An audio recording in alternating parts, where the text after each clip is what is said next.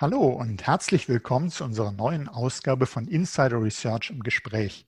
Mein Name ist Oliver Schoncheck. Ich bin News Analyst bei Insider Research. In diesem Podcast geht es um die Bedrohung durch Ransomware und den richtigen Schutz vor dieser Erpresser-Malware. Ein sehr relevantes und aktuelles Thema, denn die Angriffe mit Schadprogrammen, die den Zugriff auf Daten und Systeme einschränken oder verhindern, reißen nicht ab. Ganz im Gegenteil. Arne Schönbohm, Präsident des Bundesamtes für Sicherheit in der Informationstechnik, kurz BSI, sagte dazu, der beste Schutz vor Lösegeldforderungen durch Cyberkriminelle sind konsequent umgesetzte IT-Sicherheitsmaßnahmen. Doch warum sind Ransomware-Attacken so gefährlich? Und warum sind sie so erfolgreich? Warum reißen die erfolgreichen Attacken nicht ab? Was muss man tun, um sich richtig vor Ransomware zu schützen? Was sind die richtigen, konsequent umgesetzten IT-Sicherheitsmaßnahmen, die das BSI empfiehlt? Darum sprechen wir heute mit Martin Meyer, Technology Evangelist bei der Pure Storage Germany GmbH. Hallo, Herr Meyer. Hallo. Ja, freue ich mich sehr, dass wir da zu diesem wichtigen Thema einen Fachexperten im Gespräch haben. Und äh, möchte ich gleich mal mit der Frage einsteigen, Ransomware gehört ja zu den größten Cyberbedrohungen für Unternehmen. Das zeigen auch aktuelle Umfragen, die kürzlich erschienen sind. Das Ransomware gehört immer dazu, wenn man die Unternehmen fragt, welche Cyberbedrohungen fürchten sie denn aktuell ganz besonders. Was macht denn Ransomware so gefährlich und welche Schäden können dadurch überhaupt entstehen? Nun also zunächst erstmal Ransomware ist eine Art von Schadsoftware, die äh, Netzwerke infiltriert und versucht, durch Datenverschlüsselung größtmöglichen Schaden anzurichten. Also dass im Prinzip Opfer nicht mehr an ihre Daten kommen und eigentlich um eine Lösegeldzahlung gar nicht drum herum kommen. Ähm, man muss sagen, das ist eigentlich kein neues Thema. Es gibt schon seit vielen Jahren, aber die Bedrohungslage hat sich einfach geändert. Man muss wissen, dass sich in diesem Umfeld mittlerweile eine ganze Industrie rund um Ransomware gebildet hat. Also es gibt Hersteller von Ransomware-Software, es gibt ein Netz an Vertriebspartnern, es gibt sogar Service- und Supportstrukturen in diesem Umfeld. Ähm, man kann sich das so vorstellen, dass es einen Programmierer gibt, ähm, vielleicht kann man auch bösartig Hacker sagen natürlich, äh, der ein sogenanntes Ransomware-Kit herstellt, programmiert, zur Verfügung stellt und das, auf das quasi seine Vertriebspartner Zugriff haben. Der bekommt dann 20 Prozent Provision ne, von den Lösegeldeinnahmen quasi. Und äh, das macht halt die Bedrohungslage besonders gefährlich, weil es extrem viele Leute gibt, die ganz einfach Zugriff auf so eine Schadsoftware bekommen und dann natürlich auch in die Breite skalieren, um äh, sozusagen neue Kunden für diese Art von äh, Dienstleistung zu finden. Ja, also Kunden in dem Fall Opfer.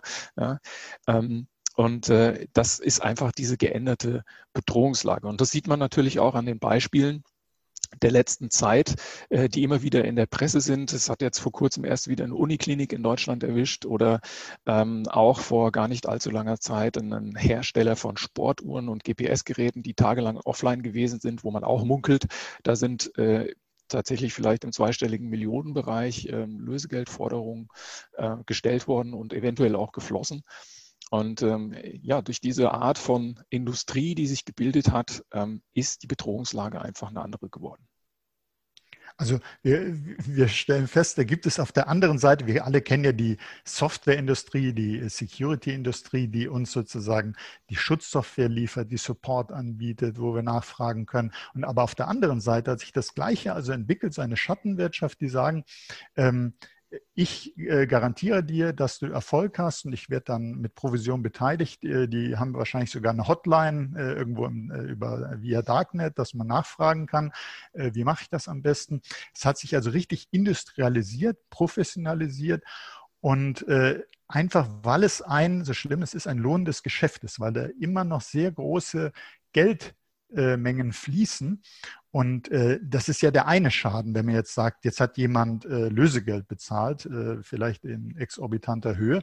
Äh, und welche Schäden drohen noch, wenn das zum Beispiel die Daten verschlüsselt? Äh, nehmen wir mal beim Krankenhaus Daten verschlüsselt. Was könnte man sich denn da vorstellen, was alles passieren kann? Nun, wenn Daten im großen Stil verschlüsselt werden, dann sind Workstations blockiert, dann sind die Server blockiert, die Anwendungen, die auf diesem Server laufen, sind blockiert und nicht mehr erreichbar. Und heute ähm, in, der, in der vernetzten IT ähm, kommt dann es zu einer Situation, wo einfach in einem Unternehmensnetzwerk gar nichts mehr funktioniert. Mhm. Also äh, quasi die, die, äh, das Zurückkommen auf ähm, einem Papier ähm, Betrieb. Und das ist natürlich heute, wenn wir, äh, wir sprechen viel über digitale Transformation. An manchen Stellen ist es uns gar nicht digital genug, aber an anderen Stellen sind wir eben schon enorm abhängig. Und wenn wir dann aufs Papier zurück müssen, also ich stelle mir das jetzt zum Beispiel im Krankenhaus vor, wenn ich an die Patientendaten nicht mehr drankomme, wenn ich meinetwegen die äh, MRT-Aufnahmen gar nicht mehr einsehen kann vor einer Operation, solche Sachen. Also es ist, sind äh, wirklich schlimme, schlimme Risiken.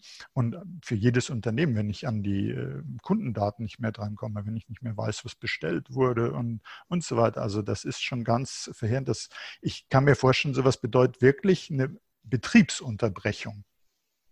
Mit einem ganz erheblichen wirtschaftlichen Schaden, der damit mhm. einhergeht, auf jeden Fall. Ja. Jetzt sagten Sie ja eingangs, eigentlich ist Ransomware gar nicht so neu. Das gibt es schon seit vielen Jahren. Und es gibt auch jede Menge Sicherheitstipps, wenn man nachliest, wie man sich da schützen soll. Und trotzdem, Sie haben ja auch gesagt, in, in jüngster Zeit gab es wieder erfolgreiche Attacken oder wo man annimmt, das könnte dahinter stecken, Ransomware. Woran liegt denn das, dass die immer noch Erfolg haben? Was machen die Unternehmen nicht richtig? Nun, also man, eigentlich kann man gar nicht sagen, dass die Unternehmen das, äh, das, das gar nicht so richtig machen. Also das ist ja wie ein Katz-und-Maus-Spiel. Man versucht sich ja immer quasi dann den neuen Entwicklungen anzupassen. Äh, und ähm, viele, viele Hacker versuchen natürlich auch die Nase vorne zu haben mit immer wieder neuen Ideen, die sie sich da einfallen lassen. Und in den Anfangstagen von, ähm, von der Ransomware-Schadsoftware, da war das so, dass ähm, man vielleicht eine verdächtige E-Mail bekommen hat, da stand dann drauf, klicken Sie hier oder man hat einen ähm, eine Word-Datei bekommen mit einem schadhaften Anhang darin, ähm, hat die aufgemacht und dann hat die Ransomware direkt angefangen, meinen Client zu verschlüsseln. Mhm. Ähm, und dann war natürlich klar, okay, hier ist eine Ransomware am Werk und äh, hat jetzt meinen Client verschlüsselt. Ich muss jetzt hier vielleicht den Netzwerkstecker ziehen, ja, damit die sich nicht noch weiter verbreitet. Das war damals. Und heute ist das so, ähm, dass wenn ein Unternehmensnetzwerk tatsächlich mit einer Ransomware infiziert wird, gar nicht sofort damit begonnen wird, die Daten zu verschlüsseln. Das perfide ist, dass sich ähm, dadurch erstmal nur eine Tür für die Hacker in das Unternehmensnetzwerk öffnet. Und die nehmen sich dann im Mittel tatsächlich sehr lange Zeit. Ähm, äh, Im Mittel, es gibt da einige Untersuchungen, die haben gesagt, so ungefähr 200 Tage, äh, ein Durchschnittswert, wo diese Software komplett inaktiv bleibt. Sich aber die Hacker Zeit nehmen, im Unternehmensnetzwerk umzusehen und zu schauen, wo, wo gibt es denn am meisten zu holen, wo liegen denn die Kronjuwelen, wie verhindere ich zum Beispiel auch, dass der Kunde wieder an seine Daten, also das Opfer. Ich sage immer Kunde, aber tatsächlich in dem Jargon der Ransomware-Hacker ist mhm. es tatsächlich der Kunde. Wie verhindere ich also, wie das Opfer, nachdem die Daten verschlüsselt wurden, wieder an seine Daten drankommt? Ich habe ja zum Beispiel ein Backup vielleicht, was ich gemacht habe. Und äh, wie verhindere ich also als Hacker, dass aus diesen Backup-Daten wiederhergestellt werden können? Und das geht mittlerweile so weit, dass diese Hacker tatsächlich Backups löschen, bevor überhaupt äh, diese Verschlüsselung von Daten großformatig und ähm, möglichst bei allen infizierten Systemen gleichzeitig dann auch tatsächlich vorgenommen wird. Also das ist die wirklich kritische Situation, die wir da haben. Ähm, man, man schaut sich um, und äh, nimmt sich sehr lange Zeit, danach zu schauen, wo kann ich den maximal möglichen Schaden anrichten. Und erst dann wird man tatsächlich aktiv. Und es gibt natürlich Mittel und Möglichkeiten, sich dagegen zu schützen. Und das sind vielleicht, im, man kann sagen, sind vielleicht vier Stück. Und an erster Stelle steht natürlich das Thema Mitarbeiteraufklärung. Und das machen sicherlich alle Unternehmen heute schon ähm, und zwar auch richtig.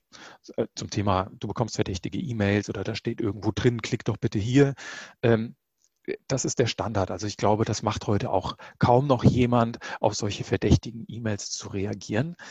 Aber auch da ist es natürlich so, dass ähm, man sich neue Techniken überlegt und mittlerweile findet man Möglichkeiten, sich sogar in bestehende Konversationen zwischen Mitarbeitern eines Unternehmens einzuklinken. E-Mails im Namen anderer zu verschicken, ja, sodass es so aussieht, das ist ja eine E-Mail, die kommt von meinem Kollegen, da kann ich ruhig mal dieses Dokument öffnen, was dahinter mhm. liegt. Und das, das macht es also eigentlich, ja, ich kann schulen, wie ich will, aber am Ende des Tages wird der Hacker wahrscheinlich eine Möglichkeit finden, auch da drum herum zu kommen. Und dann kommen wir zu der zweiten Möglichkeit, also zur zweiten Schicht, sich vor Ransomware zu schützen. Und das ist quasi die technische Schicht, zu gucken, dass ich über Intrusion Detection, Intrusion Prevention Systeme, Antivirus und so weiter und so fort versuche, ähm, ist dieser Ransomware nicht leicht zu machen, in mein Netzwerk zu kommen. Und ich, ich sage schon, nicht verhindern, ins Netzwerk zu kommen. Ich mache es dir einfach nicht leicht. Die Hürde ist dadurch halt einfach noch höher. Und wir sehen aber auch in der Vergangenheit ähm, aus den Beispielen, die wir vorhin genannt haben, an äh, Unternehmen, die es getroffen hat, es gibt immer wieder Lücken, in, auch in Sicherheitssoftware, die ausgenutzt werden und dementsprechend dann doch die Möglichkeit gefunden wird, sich um diese technischen Sicherheitsmaßnahmen drumherum zu winden und einfach ähm, den Einfall ins Unternehmensnetzwerk dann doch zu finden. Und der dritte Punkt wäre dann sozusagen, also ich habe technisch, mitarbeiterschulungstechnisch auch schon diverse Maßnahmen getroffen, das zu versuchen zu verhindern, aber dann trifft es mich vielleicht doch. Und dann kann man sich versuchen, finanziell abzusichern. Es gibt mittlerweile Versicherungen, die einen Ransomware-Schutz anbieten und eine Versicherung davor, die dann sagen, okay, wenn sowas bei dir im Unternehmen auftreten sollte, dann zahlen wir dir das Lösegeld dafür kann man sich jetzt auch darüber streiten, ob das die richtige äh, Methode ist, um sich gegen sowas zu schützen. Das wäre vielleicht die, die, die letzte Möglichkeit, der letzte Ausweg. Aber wir wissen ja auch, Versicherungen sind, vielleicht nicht das Geschäftsmodell, immer, immer Geld zu bezahlen, sondern da sind dann auch Voraussetzungen natürlich, die dafür erfüllt werden müssen, wie zum Beispiel, dass alle im Netzwerk befindlichen Systeme stets auf den aktuellsten Sicherheitsstand gehalten werden müssen. Und in großen Netzwerken wissen wir auch alle, das ist natürlich schwierig, ähm, auch tatsächlich zu realisieren. Und dann findet sich vielleicht doch irgendein System, weshalb ähm, die Versicherung dann sagt, naja, dann zahlen wir die nur die Hälfte oder ich, ich weiß es nicht. Also ich, das halte ich persönlich für einen, ja, eigentlich eine trüge, trügerische Sicherheit, muss man schon mhm. sagen. Mhm. Und dann kommt das vierte Thema dann aber zum Tragen und ich glaube, das ist das Allerwichtigste, denn wenn mich eine Ransomware tatsächlich getroffen hat, dann muss ich sicherstellen, dass ich auf meine Kronjuwelen, also auf meine, auf meine Daten noch zugreifen kann, die sich zum Beispiel innerhalb eines Backups befinden. Das ist der erste Punkt. Also ich muss sicherstellen, obwohl mich eine Ransomware-Attacke erwischt hat, dass ich auf meine gesicherten Daten wieder zugreifen kann und immer noch zugreifen kann. Und zweitens, dass ich diese Daten dann auch in einer adäquaten Zeit wiederherstellen kann.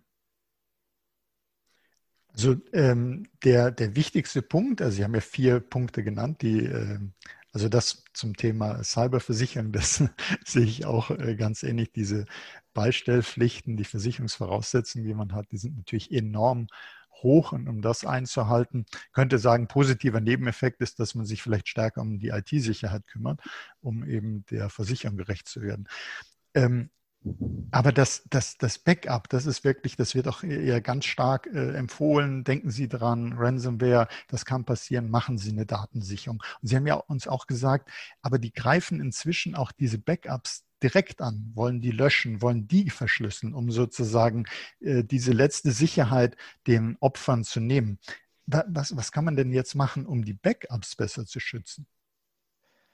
Ja, also das, das ist in der Tat äh, eine interessante Frage, denn ähm, genauso wie ich es schon erwähnt habe, also es gibt mittlerweile ähm, Angriffstechniken auf zum Beispiel äh, Datensicherungsappliances, wo man eben vorher tatsächlich diese Backups löscht. Und mhm. das BSI selber empfiehlt ja auch äh, in seinen Richtlinien zum IT-Grundschutz, dass Backups generell außer Reichweite von Ransomware vorgehalten werden müssen.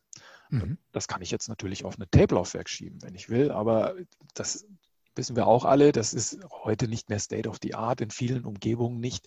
Und alleine aus äh, Gründen der, der einfacheren Verwaltung, der schnelleren Wiederherstellung, ähm, wird sowas natürlich auf Online-Systeme äh, häufig gesichert. Und äh, das macht es tatsächlich den Ransomware-Angriffen natürlich auch besonders leicht, darauf zuzugreifen und eventuell Daten zu löschen. Ähm, Wir machen das ein bisschen anders. Äh, Pure Storage arbeitet ja schon seit äh, einiger Zeit an den Themen äh, der schnellen Datenwiederherstellung ähm, und ist dort in Partnerschaft mit den, mit den großen Backup-Software-Anbietern, wie zum Beispiel einer Veritas, einer Veeam, ähm, einer, einer Commvault oder auch einer IBM. Ähm, und da integrieren wir eine spezielle Funktionalität, die wir entwickelt haben und Safe Mode nennen um tatsächlich diese Backups, die durch x-beliebige ähm, Backup-Software-Anwendungen tatsächlich geschrieben wurde, eben außerhalb der Reichweite von der Ransomware aufzubewahren. Und das funktioniert, indem wir eine quasi Zwei-Faktor-Authentifizierung in dieses System eingebracht haben. Da muss quasi jemand aus der Organisation des Kunden und aus der Pure Storage Service Organisation äh, zunächst sein Okay dafür geben, dass Daten in diesem Backup oder die durch ein Backup geschützt werden, überhaupt gelöscht werden dürfen.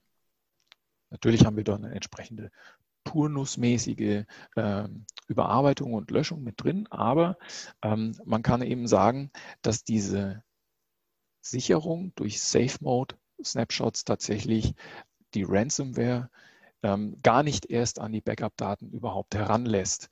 Und das gilt übrigens nicht nur für die Ransomware, denn eines der ähm, kritischen Dinge, die der Hacker natürlich versucht, ist, sich an erhöhte Administratorenrechte ähm, ja, zu kommen und sich zu erschleichen. Und ähm, nehmen wir mal an, einer dieser Administrator-Accounts ist dann kompromittiert worden und äh, der hätte die Möglichkeit, auf ein Storage-System zuzugreifen und dort eventuell dann den entsprechenden Schaden anzurichten.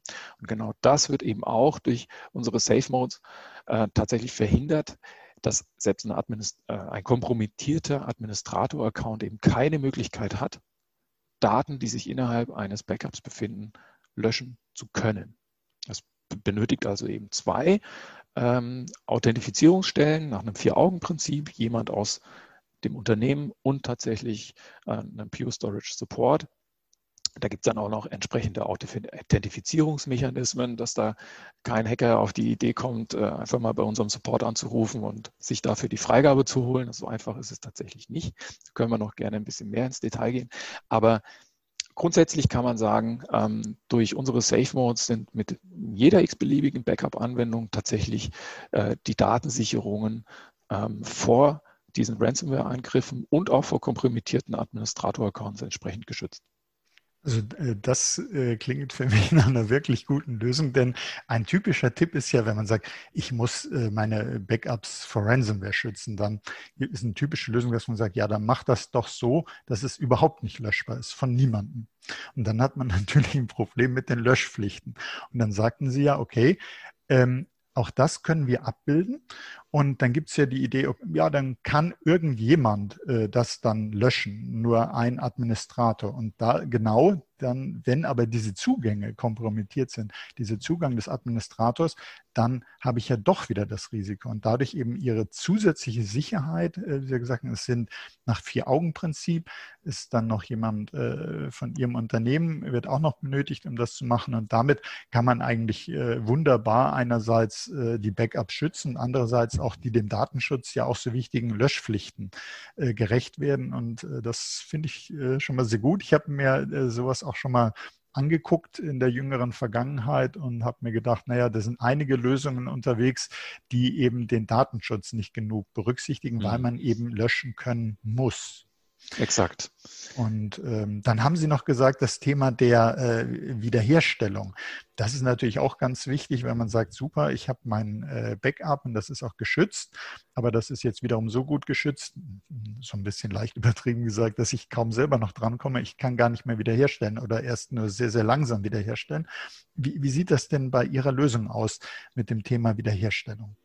Also die schnelle Datenwiederherstellung ist uns schon seit vielen Jahren eine Herzensangelegenheit, weil ähm, man sieht ja, es gibt ähm, schon seit vielen Jahren in der Industrie etablierte Datensicherungsappliances, die beispielsweise auch Daten vorher deduplizieren, bevor sie gespeichert werden, um das möglichst effizient dann auch äh, auf so einem System abspeichern zu können. Das sind alles Geräte, die sind dafür gebaut worden, um möglichst effizient und schnell Daten zu sichern aber nicht, um diese Daten auch möglichst schnell wiederherzustellen. Ähm, das hängt mit der Technologie zusammen, da will ich jetzt gar nicht so sehr ins Detail gehen, aber bei vielen dieser ähm, Art von Backup und äh, Deduplizierungsappliances ist es einfach so, wenn man die eine Weile betreibt, dann wird es für diese Systeme extrem schwierig, Daten schnell wiederherzustellen, weil ganz einfach der Datensatz extrem fragmentiert wird und sich viele Datenschnipsel erstmal an unterschiedlichen Stellen zusammengesucht werden müssen, bevor dann überhaupt ähm, der eigentliche Datensatz wiederhergestellt werden kann. Und das ist ein sehr zeitaufwendiger Prozess, äh, sehr, sehr CPU-aufwendig. Und äh, deshalb ist es häufig so, dass man mit herkömmlichen Methoden ähm, eine, eine Datenwiederherstellung gar nicht in adäquater Zeit auch tatsächlich äh, realisieren kann. Man sieht das zum Beispiel in der Vergangenheit ähm, bei einer großen deutschen Bundesbehörde, die es tatsächlich auf Seite 1 der Bildzeitung geschafft hat, weil knapp 100.000 Mitarbeiter äh, mal anderthalb Tage lang nicht arbeiten konnten. Und, und sowas will man natürlich vermeiden. Wer möchte schon gerne äh, wegen so einer Meldung in die Bildzeitung kommen? Und äh, deshalb ist es, ist es wichtig, wir beschäftigen also uns mit dem Thema, ähm, was würde es denn eigentlich bedeuten, meine wichtigste Systemlandschaft, meine wichtigste Anwendung in kürzester Zeit wiederherzustellen. Und ähm, das ist eine Situation, wo wir mit Stolz sagen können, ähm, dass wir ähm, ohne weiteres 280 Terabyte die Stunde wiederherstellen können, um einfach mal einen technischen mhm. Wert in die Runde zu werfen. Und für viele dieser kritischen Systemlandschaften bedeutet das, ähm, dass wir die teilweise in weniger als einer Stunde tatsächlich wiederherstellen können. Und das ist natürlich eine gewisse Planungssicherheit für diese Unternehmen, auch sagen zu können, selbst wenn mich eine, ähm, eine Situation erwischt, sei es jetzt eine Ransomware-Attacke oder sei es, da hat ein Mitarbeiter vielleicht einen Fehler gemacht und aus Versehen Daten gelöscht und deshalb ist meine wichtigste Systemlandschaft weg dass ich mir sicher sein kann, auch aus meiner Datensicherung heraus, das in kürzester Zeit wiederherstellen zu können.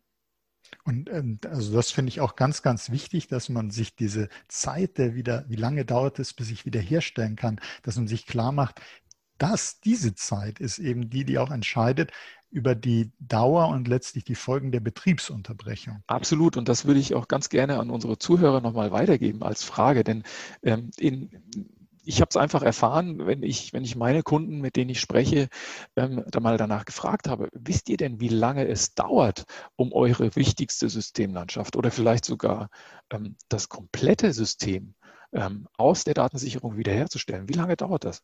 Und die wenigsten können daraufhin tatsächlich eine Antwort geben. Das ist eine wichtige Sache, die man sich wirklich mal überlegen sollte ähm, und dann gegebenenfalls ähm, weitere Schritte daraus ableitet. Mhm. Also äh, finde ich ganz, äh, ganz wichtig, dass Sie da auch an die Kunden appellieren, äh, dass man in dem Fall die echten äh, Kunden, die potenziellen äh, Opfer sozusagen, äh, worüber wir ja gesprochen haben von Ransomware-Attacken, dass man sich das klar macht. Wie ist denn da dieses kritische Timing? Wie schnell bin ich denn wieder so weit, dass meine kritischen Systeme laufen? Und haben Sie vielleicht noch ein Beispiel für uns aus Ihrer Erfahrung, Sie haben ja eh schon einige Beispiele äh, gebracht im, im Zuge Ihrer Erläuterung. Wenn Sie da noch was haben, sehr gerne. Äh, ist immer aus der Praxis, ist immer ganz wertvoll. Ja, die, die also üblicherweise ähm, sind die Kunden da immer ein bisschen verhalten. Wenn, kann man auch verstehen, ein Unternehmen, das äh, jetzt zum Beispiel Opfer von einer Ransomware-Attacke geworden ist oder ähm, auch vielleicht äh, diese hat verhindern können, die wollen das natürlich nicht gleich in die. Welt herausposaunen. Ja. Ähm, ne, eine gewisse Konvent, Kon ja, dass man, ne? dass man also, nicht, so, nicht so gerne will man natürlich damit in die Öffentlichkeit, dass man Opfer war, es sei denn, man war schon Schlagzeile bei der Bildzeitung, dann weiß es eh jeder. Richtig. Ähm, ich kann Ihnen allerdings sagen, dass ähm, ähm, unterschiedlichste Branchen tatsächlich auf diese Lösung bereits setzen. Ähm, in Deutschland zum Beispiel im Textileinzelhandel, im, im Bereich Herstellung und Vertrieb von Seehilfen oder ähm, auch im Verteidigungsbereich. Also da sind wirklich aus den unterschiedlichsten Branchen ähm, Kunden tatsächlich dabei, die genau diese Safe-Mode-Lösung einsetzen, um sich davor zu schützen und oder eben auch tatsächlich diese schnelle Wiederherstellung von ganzen Systemlandschaften ähm, garantieren zu können. Okay, ähm, mir ist die Datenschutzgrundverordnung immer so eine Herzensangelegenheit und viele Unternehmen äh, beschäftigen sich ja äh, damit äh, immer noch ausführlich sind, äh, noch gar nicht ganz fertig mit der Umsetzung. Und äh, wir merken ja, dass äh, es gibt schon Bußgelder, Sanktionen, Mängel werden festgestellt. Und kann man denn sagen, dass das Thema, dass man sich richtig vor Ransomware schützt, äh, und damit auch der Einsatz ihrer Lösung nicht auch hilft bei der Umsetzung der Datenschutzgrundverordnung? Da geht es ja um Verfügbarkeiten, Wiederherstellbarkeit personenbezogener Daten. Nun, ich würde sagen, auf jeden Fall ja, denn ähm, wie Sie schon erwähnen, es ist äh, wichtig und das ist eine der ähm, Grundanforderungen in der DSGVO, dass man eben die Verfügbarkeit und auch die Wiederherstellbarkeit dieser Personendaten, personenbezogenen Daten tatsächlich auch äh, gewährleisten muss. Genauso mhm. wie das Thema von vorhin, dass man eben Löschpflichten auch berücksichtigen muss. Ähm, Thema zum Beispiel Recht auf Vergessen.